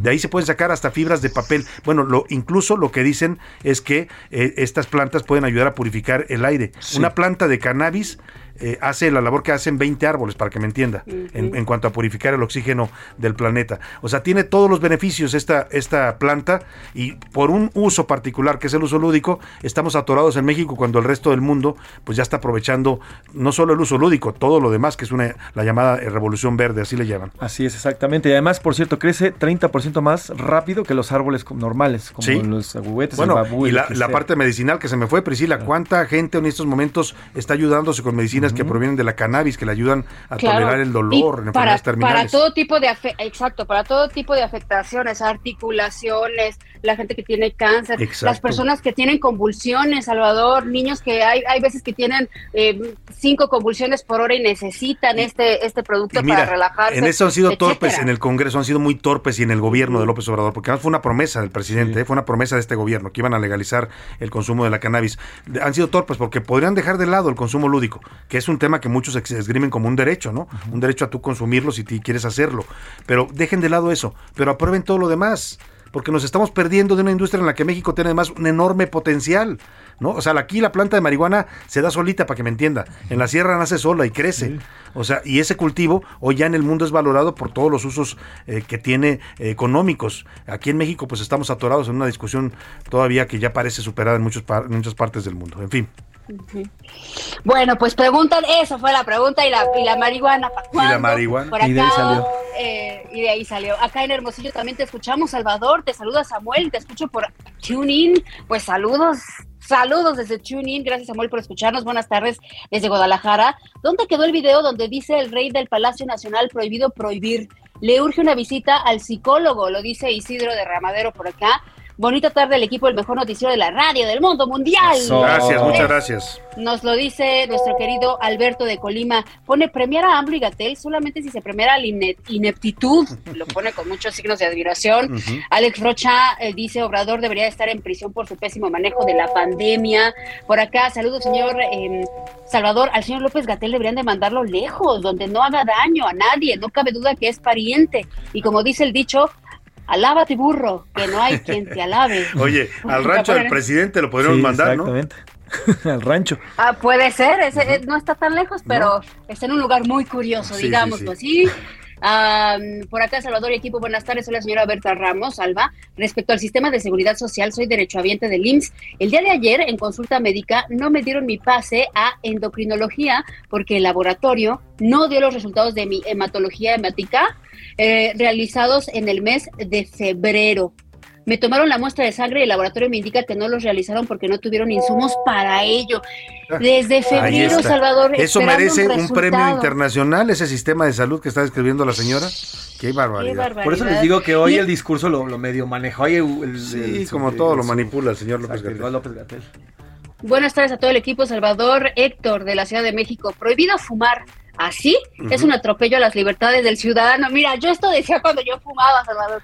Yo decía, violan mis derechos cuando Y vaya que fumaba no Priscila, fumar. ya se lo he contado, vaya que fumaba. Pero dice, aquí dice esta persona que viola los derechos eh, de las personas y en cambio no castigan ejemplarmente, por ejemplo, un problema fuera de control totalmente como la privatización de calles que terminó convirtiéndose en extorsión y cobro de piso. Es- eso decía alguien hoy, el, el el presidente se ve muy feroz contra los fumadores, contra los vapeadores, contra todos esos, y no lo vemos feroz contra la ilegalidad en general en el país, ¿no? El tema de los narcos, el tema de la violencia, la inseguridad, ahí es donde quisiéramos ver un gobierno feroz totalmente, ¿no? Pudo haber firmado hoy un decreto para castigar los, todos los retenes ilegales que hay en el norte, ¿no? ¿Por qué no? Pero pues Pero no. mejor vamos contra los vapeadores, es más fácil, hay menos intereses de por medio, ¿no? Saludos desde Guadalajara, soy Marco. Saludos, Marco, entonces Saludos, a Marco. Guadalajara. Saludos. Por acá, Raúl Rodríguez Candia dice, Salvador García, buen día.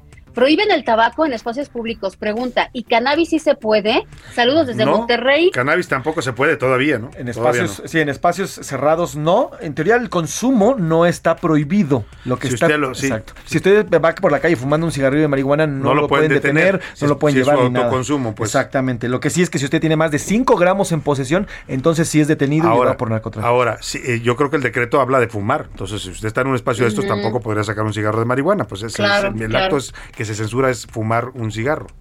Aparte hablemos un poco de las afectaciones. Si, si te afecta que te fumen al lado tabaco, imagínate que te fumen cigarrito de marihuana. Ay, Ustedes han Ah, visto ahí a los reporteros Se ponen que cuando contentos. están ¿no? quemando, pues se ponen Se re ponen felices. contentos. Sí, hemos Si no, tenido reportes aquí de reporteros que ya están, ya están viajando. Bueno, pero lo cierto es que el tabaco sí es mortal. La marihuana hasta hoy no hay Sí, un No, no se considera mortal, aunque tiene efectos Sí, psicotrópicos. Exactamente, ¿no? tiene efectos psicotrópicos. Oigan, les voy a buscar el audio de un doctor, porque mucha gente ya sabes que usa estos, estas explicaciones de no, la marihuana no hace daño y todo. Es un neurólogo que puso eh, diferentes etapas de un cerebro que fuma marihuana constantemente. Y claro que hay afectaciones. Ahora. No Priscila, pero tiene que ver con, con el grado de consumo, pues como Sí, todo. sí, sí. Cualquier cosa que que tú consuma diario. uses en exceso, pues claro que te va a hacer daño. Yo ya vi el video. Tú hablas de un video de una persona. Pone tres casos. Uno de ellos, un, un chavo que está fumando desde los 13 años diario y ya tiene casi 20 años. Evidentemente se le mueren las neuronas. Si pues, tú sí. tomas un refresco, dos refrescos diarios, Tómate una Coca-Cola diaria y te va a hacer daño, claro. cualquier cosa en alcohol, todo, lo que todo. Así es. Pero sí, sí. es un buen argumento para la gente que dice, no, no hace nada fumar Sí, marihuana. no, no, todo hace daño. no en sí, nada, la en marihuana no causa No daño. hace nada, es el- Traigo los Oye, ojos pero, pero ¿por qué? ¿De qué estábamos hablando? Ya no me acuerdo. Ya no me es acuerdo. Bueno, en fin. Eduardo Saludos Herrera a todos los que gustan de la también. Así es. Saludos a Eduardo Herrera que nos escribe eh, y nos dicen que en Monterrey el calor está a 39 grados. Raúl Rodríguez Candia, qué bárbaro. Qué calor, refresquese allá en Monterrey, Raúl. Con una chelita. Bueno, pues ¿Y vamos qué a. dice Twitter? ¿Qué dice la comunidad tuitera, José Luis? Rapidísimo le dice uno a otro, traigo los ojos rojos, pues tráetelos, no hay problema. bueno. pues sobre el tema del Oye, cigarro. Andan muy canábicos hoy ustedes. Sobre el, sobre el tema del cigarro y el Día Mundial sin, eh, sin tabaco, eh, el 41.5% dice que las- la gente tiene tiene derecho a fumar en los espacios públicos, en los espacios abiertos sobre todo, no así en los espacios cerrados. El 35.4% les parece correcto ya que el cigarro es mortal y el 23.1% dice no fumo. Esto me da gusto los que no fuman. Sobre el tema de este premio que le dan hoy al presidente López Obrador, ya de plano el 60% dice que mejor deberían de sancionarlos en lugar de premiarlos por el manejo de la salud pública de nuestro país. El 38.8% dice que está, que está en peores condiciones que antes y solamente el 6%, solamente el 6% dice que hoy la salud está mejor tratada que antes y que en otros Pues quién sabe dónde se atiendan esos 6%, seguramente en, Médica Sur, en el ABC o en el Hospital Ángeles, ¿no? Porque la verdad en el sector público, digo, sí hay casos, ¿eh? No, yo no digo que todo sea malo, no, todo, no todo es negro ni todo es blanco. Hay casos a la gente que la atienden muy bien en el sector salud y que le va bien y que bueno, el problema es que no es la regla, pues suele ser la excepción más que la regla. Pues gracias Priscila, gracias José Luis. Gracias Salvador. Gracias Salvador. Y vamos a seguir precisamente con este tema del Día Mundial sin Tabaco, una fecha instituida desde 1987 por la Organización Mundial de la Salud, busca concientizar sobre los riesgos de consumir este producto y en este contexto, en este día, el presidente firmó un decreto presidencial para prohibir la circulación y comercialización de el tabaco en sus distintos medios, ahora también en los vapeadores. Vamos con Iván Márquez. El consumo de tabaco es el principal factor cancerígeno. Este nocivo producto provoca cáncer de pulmón, de laringe, de boca, esófago, garganta, riñón, hígado, estómago, entre otros más. En nuestro país, más de 15 millones fuman, de los cuales 684 mil son adolescentes y mueren anualmente 51 mil al año, es decir, 141 personas al día. A nivel mundial no es la excepción, y es que 8 millones de muertes son ocasionadas por el cigarro, pero eso no es todo, pues 1.2 millones fallecen derivado de la exposición del humo, es decir, no propiamente se tiene que consumir para tener efectos negativos. Las tabacaleras se han modernizado con la creación de vapeadores. Estos son igual o peor que el tabaco normal, y es que están compuestos de metales como cadmio, níquel, plomo, entre otros, que son cancerígenos y son tóxicos. En medio de esto, en nuestro país se firmó un decreto para prohibir la distribución y comercialización de cigarrillos electrónicos, así como vapeadores. Así lo informó el subsecretario de Salud, Hugo López Gatel. Todos los productos de tabaco son inseguros, vapeadores, cigarrillos electrónicos, tabaco calentado o los productos convencionales, pero es por esto que el presidente ha decidido emitir este nuevo decreto que ahora firmará, que prohíbe ya no solo, como ya está en vigor, la importación y exportación, sino también la circulación y la comercialización Además, se dio a conocer que el gobierno federal alista otro decreto para que se evite fumar en estadios, playas, jardines y centros de espectáculos. Así, ya no solo se prohibió la importación y exportación de vapeadores y cigarros electrónicos, sino también la circulación y comercialización. Para la una con Salvador García Soto, Iván Márquez. Dos de la tarde con 18, pues vamos a seguir con este tema. Mire, rápidamente le comento que se aplica ya esta medida a partir de, hoy. Queda prohibido eh, fumar en al menos 11 lugares a partir de mañana, miércoles primero de junio. Esto lo anunció el director general de Protección Civil del gobierno capitanino Ángel González. 11 lugares del centro histórico están prohibidos para fumar a partir de esta nueva ley que va a entrar en vigor. Zócalo de la Ciudad de México, la Plaza de la Mexicanidad, la Plaza Manuel Gamio, la Plaza del Seminario, el Empedradillo, la Plaza del Centro Histórico ubicada en calle Monte de Piedad, la calle Francisco y Madero no se puede fumar, los portales que de la calle 20 de noviembre y José María Pino Suárez, la calle 20 de noviembre entre el Zócalo y Venustiano Carranza tampoco se podrá fumar, los portales del antiguo Palacio del Ayuntamiento, donde está la sede del gobierno capitalino, y los portales ubicados entre la calle 16 de septiembre y la calle Francisco y Madero. Oye, el presidente se deslindó de esta provisión para firmar fumar, eh, que prohíbe fumar en espacios abiertos y en algunos lugares públicos como estadios de fútbol, lugares de conciertos, etcétera. Dijo que eso no tiene que ver con él, sino con una disposición del Congreso de la Unión. Y vamos a hablar justamente con el diputado Emanuel Reyes Carmona, diputado de Morena y presidente de la Comisión de Salud sobre esta disposición. ¿Cómo está, diputado? Qué gusto saludarlo. Buenas tardes. ¿Qué tal, Salvador? Me da muchísimo gusto saludarles. Aquí estoy a sus órdenes. Muy buenas tardes. Bueno, eh, diputado, a ver, platíquenos cómo está este, esta, primero el, decreto presidencial que es así es facultad del Ejecutivo, que prohíbe la circulación de los llamados cigarros electrónicos o vapeadores, y el otro, que es eh, lo que decide en el Congreso, que es reducir los espacios abiertos o públicos donde se puede fumar. Sí, bueno, en primer término yo eh, reconozco el esfuerzo que está haciendo el presidente Andrés Manuel López Obrador a fin de poder lograr que un gran sector de la sociedad pueda enfermarse eh, a causa del consumo del tabaco y por supuesto de los vapeadores. Me parece que este decreto que hoy se promueve es con el propósito de poder fortalecer la salud pública de nuestro país y a fin de evitar la propagación desmedida de la venta y el consumo de productos del tabaco y por supuesto de vapeadores. En este tenor también tengo que decir de manera clara, nosotros no solamente lo celebramos, sino también reconocemos ese esfuerzo y en el en el tema que a nosotros corresponde, que es lo legislativo, también debo decir que había ya diferentes iniciativas que están registradas en esta comisión de los diferentes partidos políticos en la que no se buscaba la prohibición, sino más bien la regulación de los vapeadores. Eh, en este tenor, pues nosotros vamos a, trabajar en una iniciativa que prohíba eh, la reproducción, la venta, la distribución de los vapeadores. Es una actividad que no está regulada, pero que sí puede prohibir el uso del consumo de los mismos. Entonces, bueno, pues ya tuvimos comunicación con la Subsecretaría de Salud, con la propia Secretaría de Salud, y vamos a trabajar en una iniciativa a fin de que esta se convierta en una ley, que pueda aplicar en las 32 entidades federativas.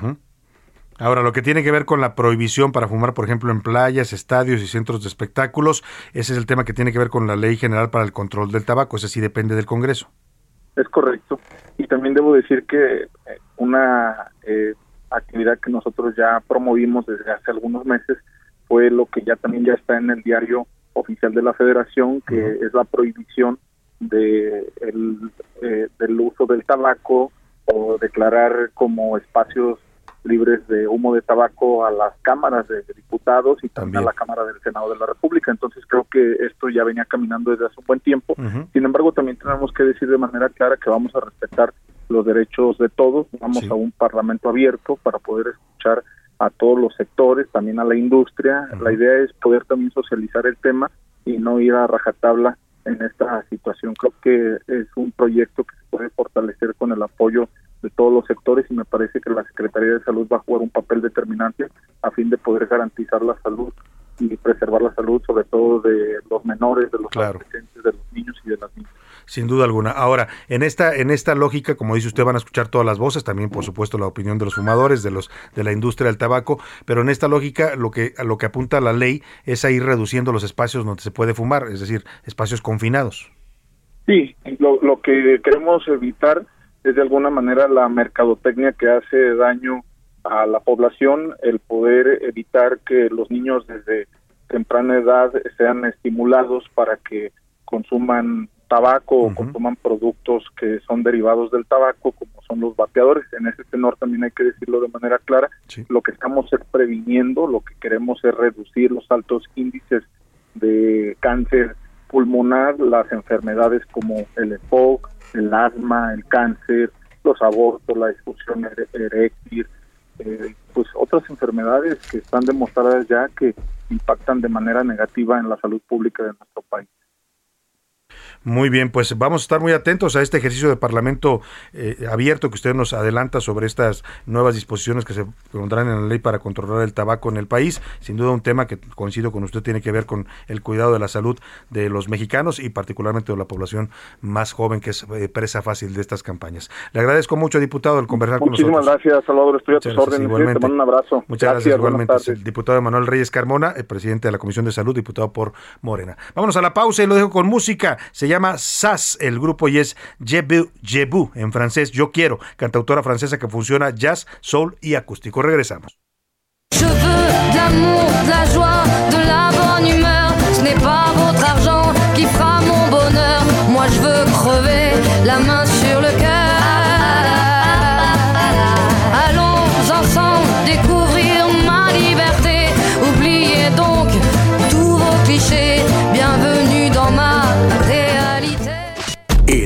Radio. La HCL se comparte, se ve y ahora también se escucha. Ya estamos de vuelta con A la Una, con Salvador García Soto. Bienvenido a tu dosis de buenas noticias. Mi nombre es Soy la Alegría exposición integrada con más de 160 obras de Banksy, el artista urbano más famoso del mundo, se exhibe en el Centro Cultural Gabriela Mistral de la capital chilena. Pero después viajará a Buenos Aires, Sao Paulo, Bogotá y la Ciudad de México. Se trata de The Art of Banksy Without Limits. El arte de Banksy sin límites. Un tributo al creador anónimo británico a través de grabados, fotografías, litografías, esculturas, murales e instalaciones de video, además de reproducciones de algunos de sus esténciles más conocidos. Así que fanáticos mexicanos muy pendientes, porque pronto se darán a conocer las fechas cuando venga esta exposición a nuestro país.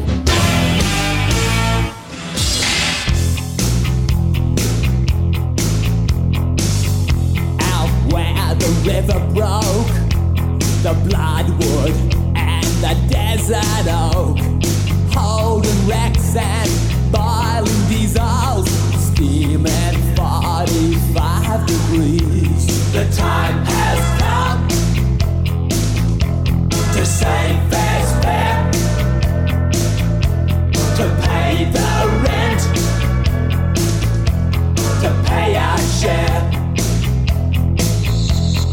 The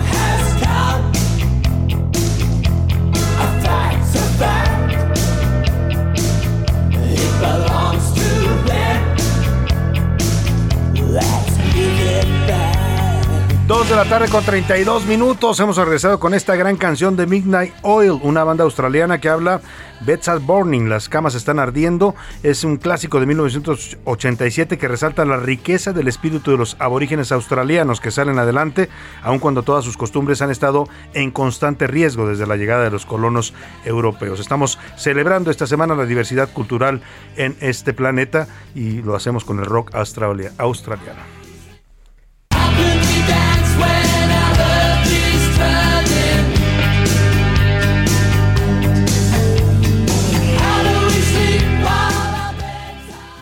A la una, con Salvador García Soto.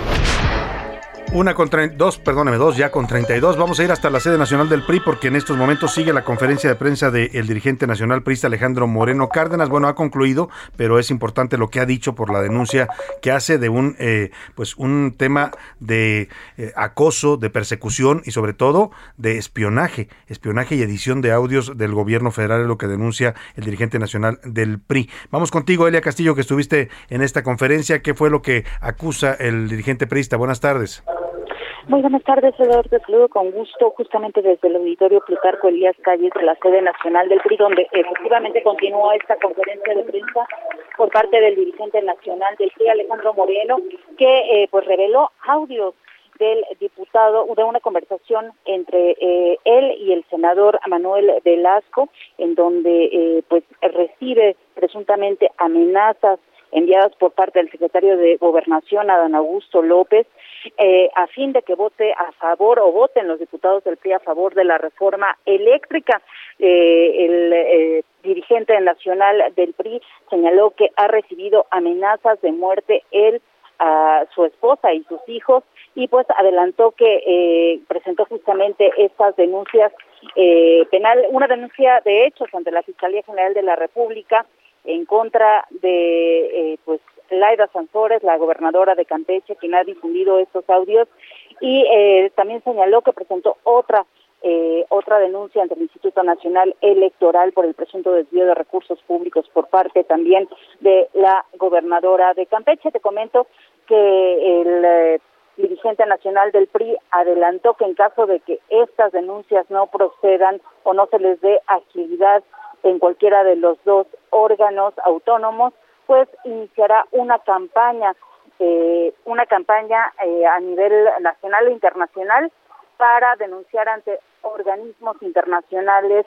eh, pues estos hechos, esta eh, la- esta campaña que hay en su contra que acusó viene o está encabezada por parte del gobierno federal. En estos audios, eh, Salvador se escucha al senador Manuel Moreno, pues en hablar con él en clave, en clave incluso se lo adelanta que hablará con él en clave, sin embargo en algunos momentos se deja pues eh, o se les pasa mencionar la palabra de Adán.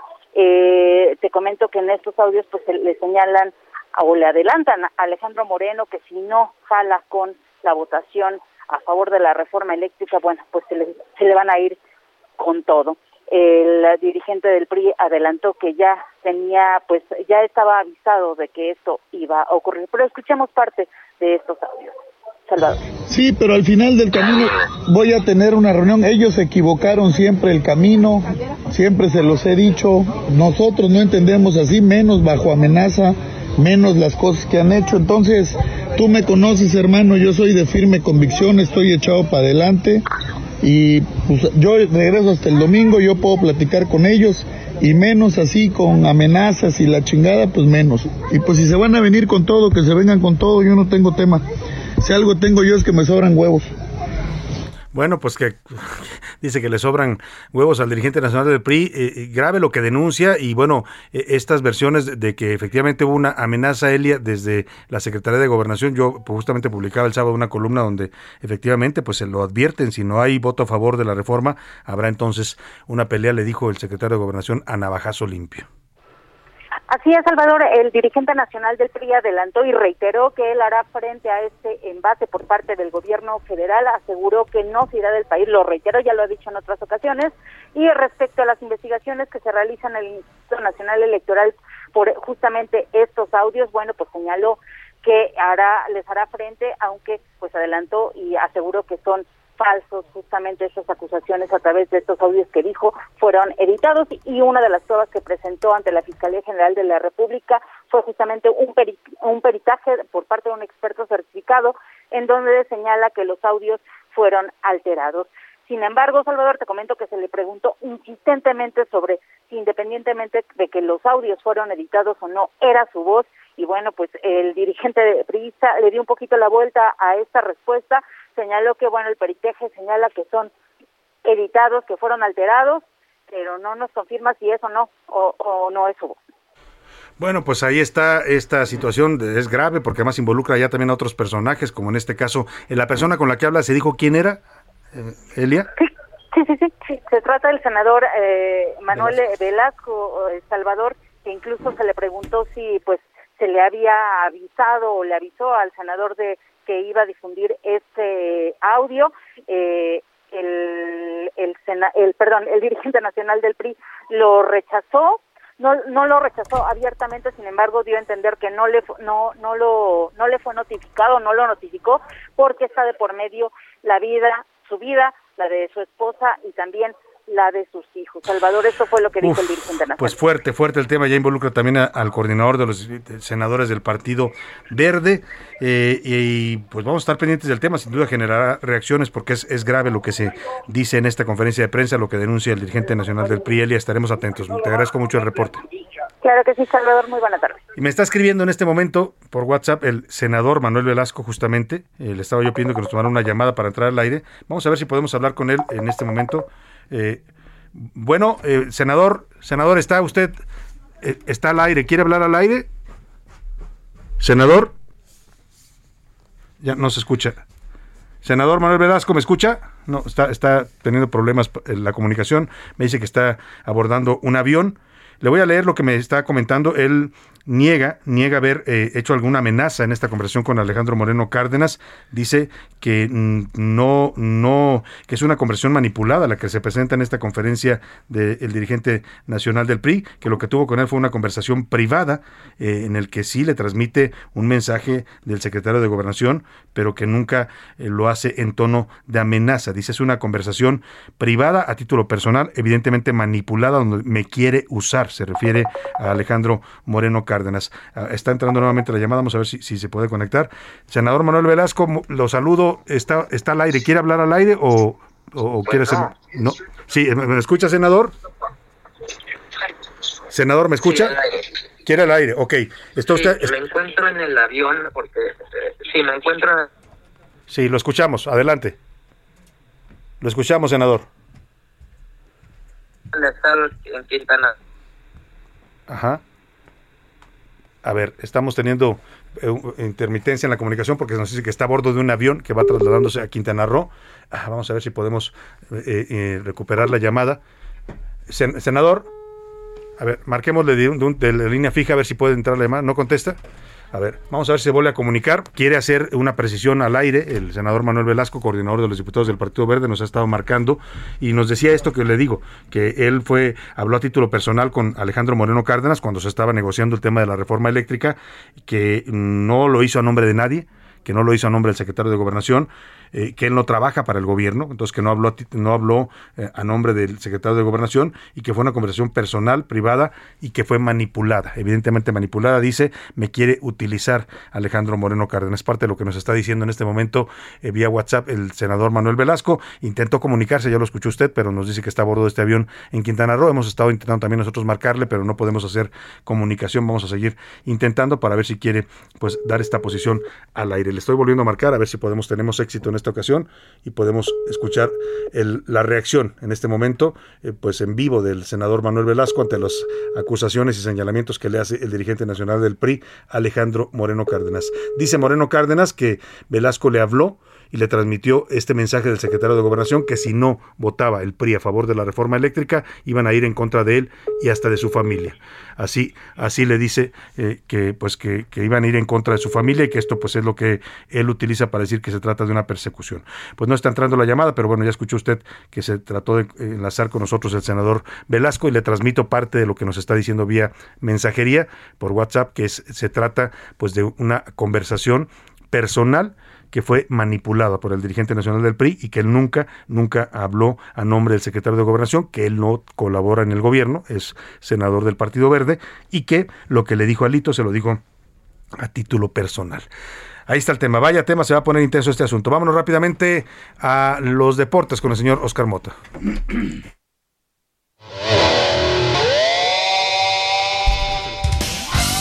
Oscar Mota, ¿cómo estás? Mi querido Salvador García Soto, ¿cómo estás? Te mando un gran abrazo. Hoy un gran día para ganar dos notas rápidas, importantes. Número uno, pues hablando ya con la temática, eh, platicaste hace unos minutos con el padre de Sergio Checo Pérez. Bueno, hoy por la mañana nos despertamos con la noticia de que Red Bull ya hizo válida esta renovación. Estará hasta el 2024 con la escudería del Toro Rojo.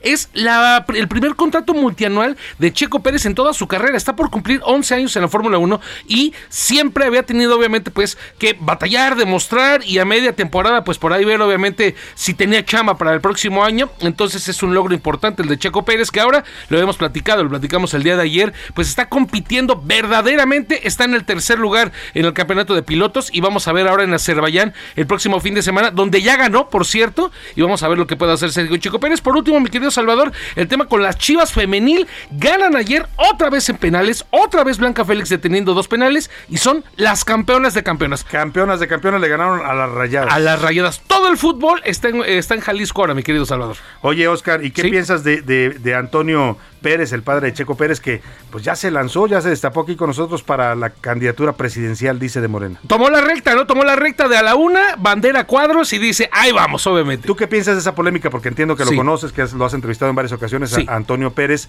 ¿Qué piensas de los que dicen que él se cuelga de la fama de su hijo?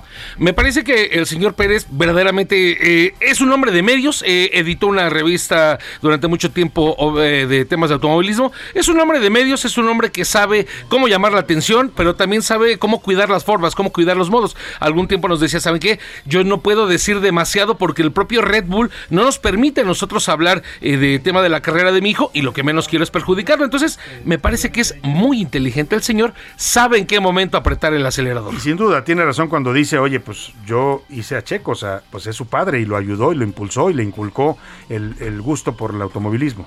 Y los Pérez es, digamos, una empresa familiar. Está obviamente su papá ahí, la hermana de Checo, Paola Pérez. Ella es la encargada de tome- eh, todo el tema de marketing, de relaciones públicas de- del propio Sergio. Entonces, pues insisto, digo, me parece es una empresa familiar en la cual evidentemente pues tendrán una relación interesante que les gusta compartir. Sin duda alguna. Muchas gracias, Oscar. Hoy un gran día para ganar. Nos vemos, nos vemos mañana por acá. Vámonos a otros temas importantes. A la una, con Salvador García Soto. Dos de la tarde, 44 minutos. Ayer en la columna Serpientes y Escaleras, que usted sabe, publicamos todos los días en el Universal, eh, trataba yo este, este tema que me pareció relevante. No es un tema tan político, pero sí es un tema que le interesa a mucha gente de la sociedad mexicana. Es un tema que tiene que ver con el cuidado de los animales y en particular el rescate de perros eh, que están en la calle, que son abandonados por sus eh, dueños irresponsables y que pues luego andan deambulando los pobres, además pues con el riesgo también de transmitir enfermedades. Eh, la Fundación Manuel Rosada Cuellar se creó en 1985, la crea precisamente don Manuel después del sismo del 85, él comienza, se da cuenta de que muchos perritos quedaron en el abandono porque se destruyeron las casas, se, murieron sus familias y quedaron abandonados en las calles. Empieza a rescatar perros en, ese, en, ese, en los meses posteriores al temblor y llegó a tener en su casa hasta 600 perros rescatados a los que él alimentaba con sus propios recursos, los curaba, los, los, los sanaba si estaban enfermos. Eh, y este eh, creció tanto su amor por los perros, de hecho así se titulaba ayer la columna, El hombre que amaba a los perros, que es un título de una extraordinaria novela que se la recomiendo del escritor cubano Leonardo Paudura. Él habla del asesino de, eh, de- de León Trotsky, ¿no? yo hablo de, en este caso de Manuel Rosada por esta gran labor que realizó. A partir de ahí, él pues busca un espacio para crear un refugio, un albergue para animales. Le cuento toda la historia para el contexto de lo que vamos a escuchar y lo que vamos a tener ahora aquí, una entrevista sobre este tema. Eh, crea este refugio, eh, empieza a crecer, eh, crea albergues más en la Ciudad de México. Lamentablemente, don Manuel fallece en 2013 y empieza entonces un pleito legal por eh, ver quién debe manejar esta fundación, que es la Fundación Rosada Cuellar, eh, y sobre todo los albergues que hoy generan pues recursos a partir de las donaciones que reciben de la sociedad civil y a partir también de la adopción de perros, que tiene una cuota para quien adopte un perro de estos refugios. Hay un eh, pleito en estos momentos jurídico que además involucra intereses políticos, en el que una sobrina de don Manuel pues ha querido asumirse como la titular de esta fundación de manera ilegal. Ahora le voy a platicar los detalles, por lo pronto escuchemos esta historia del hombre que amaba a los perros en voz de Milka Ramírez. Desde hace nueve años, la Fundación Rosada Cuellar, encargada de rescatar perros de la calle para después encontrarles un hogar, enfrenta una batalla legal. De acuerdo con la columna Serpientes y Escaleras del periodista Salvador García Soto, esta fundación fue creada en los años 80 por Manuel Rosada Cuellar, quien tenía un solo interés, ayudar a estos animales. Aunque inició poco a poco, cuando menos se dio cuenta, don Manuel ya tenía más de 600 perros y pronto la cifra superó a los mil animales. Debido a las donaciones que recibía, los ingresos de esta fundación empezaron a ser millonarios. Este dinero se ocupaba para invertir en mantenimiento y la comida de los canes. La noble intención de don Manuel continuó hasta 2013 cuando falleció. En ese momento tomó la presidencia su sobrina, María de Lourdes Rosada Morales, y su esposo, Alejandro Rodríguez Valdés. Sin embargo, con la nueva titularidad también llegaron las prácticas irregulares y la mala administración de los recursos. Por si fuera poco, María de Lourdes no está facultada para quedar al frente de la fundación, y es que en el acta constitutiva se estableció que además de don Manuel, el único que podría quedar como representante es el abogado Enrique Burgos Ordóñez. Así empezó la batalla legal entre el abogado Burgos y la sobrina de don Manuel, María de Lourdes. Y es que Burgos denuncia a Lourdes de cometer delitos de fraude procesal y extorsión. Para A la Una con Salvador García Soto, Milka Ramírez. Pues ahí está, esta es la historia, este es el contexto y tengo el gusto de recibir esta tarde aquí en esta cabina a la licenciada, al licenciado Carlos Acevedo, él es abogado, de, en este caso defiende eh, pues eh, a Enrique Burgos Ordóñez, que también está aquí con nosotros. Bienvenido, licenciado. Muchas gracias, Salvador. Buenas Bienvenido, don Enrique. Igualmente, don Salvador. Un gusto tenerlo aquí. Y también, por Gracias, supuesto, gracias por recibirnos. le damos al- la bienvenida a la licenciada Maybet Rodríguez, que trabaja también en este equipo legal en la defensa de este caso. Muchas ver, eh, Bienvenida, licenciada. Ya escuchamos el contexto y quiero empezar con usted, don Enrique, porque usted es el que aparece en el acta constitutiva de esta fundación, de esta asociación civil que representa la Fundación Manuel Rosada Cuellar y que hoy pues está en manos de una sobrina que ha asumido la titularidad de manera ilegal. Además decía Milka y lo contábamos también en las serpientes escaleras, apoyada por, por, por ahí un ex consejero jurídico de la presidencia, como es el señor Miguel Alesio Robles, notario público de la Ciudad de México. Así es, así es, don Fernando. Lo único que deseo, como dice- le mencioné este rato, que este penoso asunto se concluya lo más rápido posible, en beneficio de la propia asociación y saca la verdad. Ahora, vamos al contexto legal, abogado. En este momento, la, la denuncia que ustedes están haciendo es en contra de esta señora Rosada Morales y su esposo. Eh, rapidísimo, eh, quiero ser muy concreto. Eh, en abril del 2021 eh, aparece sorpresivamente un acta de asamblea que convoca María de Lourdes Rosada eh, para eh, tomar el control ilícito de la asociación. La asociación tenía unas reglas de funcionamiento, se manejaba por un consejo directivo encabezado por el señor Manuel Rosada, eh, María de Lourdes era vicepresidenta y don Enrique era el eh, tesorero del, del consejo directivo. Las reglas decían o dicen que podía convocar a, a la asamblea el presidente del consejo, fallecido en el Don 2013, Manuel. don. Manuel, o el secretario. En este caso no hubo secretario, no se designó secretario. Eh, las reglas también decían que si eh, algún miembro del consejo consideraba que se requería de una asamblea y los eh, el presidente o el secretario no lo convocaban, tenían que acudir ante un juez. Eh, María de Lourdes se, se brinca todas las reglas, convoca una asamblea ella sola, ella levanta la asamblea el día 12 de abril, dice que eh, ella representa el 50% de los miembros de la asociación, celebra la asamblea y eh, incluye como nuevos socios asociados de, de- de la asociación civil a su hermano y a sus padres. Con eso ello to- ella toma el control de la asociación. El mismo día que esto está sucediendo, el notario público empieza a notificar y a requerir a los arrendatarios, les pide que se haga el- eh, la entrega de, los, eh, de las rentas a, a ellos como nuevos albaceas y apoderados del- de la asociación.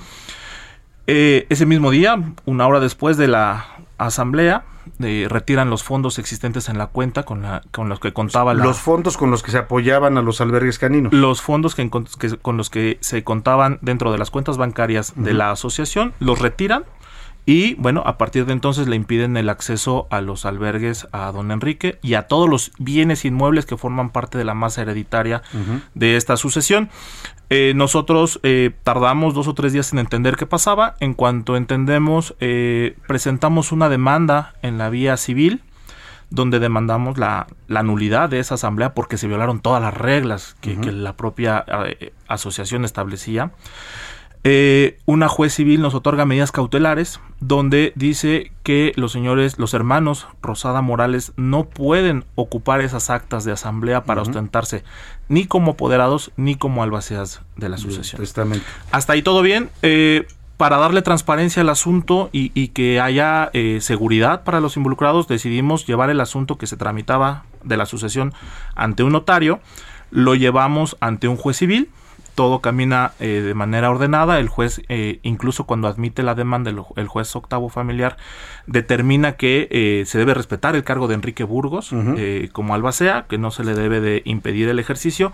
Ellos evidentemente no cumplen con estas disposiciones. Eh, y a partir de diciembre del año 2021 hay un cambio de titular sorpresivo eh, Del juez. del juez del Cambian al juez. cambian al juez y a partir de ahí la historia cambia la juez eh, dice eh, para mí debo revocar a Enrique Burgos del cargo de albacea O sea, les empieza a dar la razón en todo a esta. Empieza a dar la razón. los hermanos Rosada Morales. Es correcto. Algo que creo que es muy importante eh, es que los juicios van unidos. Eh, por principio de orden, eh, la juez no puede decidir si los señores Rosada Morales son albaceas y representa- representantes de la sucesión sin antes resolverse el tema de la nulidad de la asamblea. Es una cuestión de orden y de congruencia. Claro. Eh, eh, el juez eh, octavo familiar originalmente así lo determina. Dice, necesitamos que nos traigan el informe para saber en qué va el asunto. Y esta juez eh, octavo familiar cuando llega dice, no me importa lo que el juez anterior dijo, para mí esto es suficiente para resolver, no necesito esa información. Y dicta una sentencia donde revoca del cargo de albacea a don Enrique Burgos. Y ellos toman el control total, lo cual significa también el uso de los recursos económicos. Eh, aquí quiero aclarar algo. Esta sentencia no causa ejecutoria, no está firme porque de inmediato se apela, se piden eh, la apelación en efecto suspensivo, es decir, esto no vale hasta que se resuelva por un tribunal superior, pero eh, la juez les hace entrega de los recursos. De, de los de las cantidades de eh, que los arrendatarios habían depositado ante el juzgado Claro. sin que incluso fuera publicada la resolución. O sea, A ver. ellos ya se habían enterado eh, antes que todos de esta disposición. Lamentablemente se nos está acabando el tiempo, pero quiero ofrecerles a ambos porque se nos retrasó aquí con el tema de una, una noticia que hubo de último momento. Mañana retomamos esta conversación si les parece, eh, si se puede, por lo menos con los abogados, si, si no pueden venir a cabina lo hacemos vía telefónica para terminar bien el contexto de este tema. Ustedes publican un desplegado en el que piden la intervención del presidente López Obrador y de la jefa de gobierno. Les, ¿Les parece que mañana continuemos con el tema? Adelante. Ahora ya no puedo continuar porque me va a cortar la guillotina, así es que les quiero agradecer a ambos. Don- Bienvenido, don Enrique, gracias. Gracias, abogado. Gracias, abogada. gracias. Mañana seguimos con este tema de los perros con los que se está lucrando en un pleito judicial. Vamos a despedirnos de usted, que pase una excelente tarde, provecho y aquí lo espero mañana a la una. Con Salvador García Soto. De lunes a viernes de 1 a 3 de la tarde.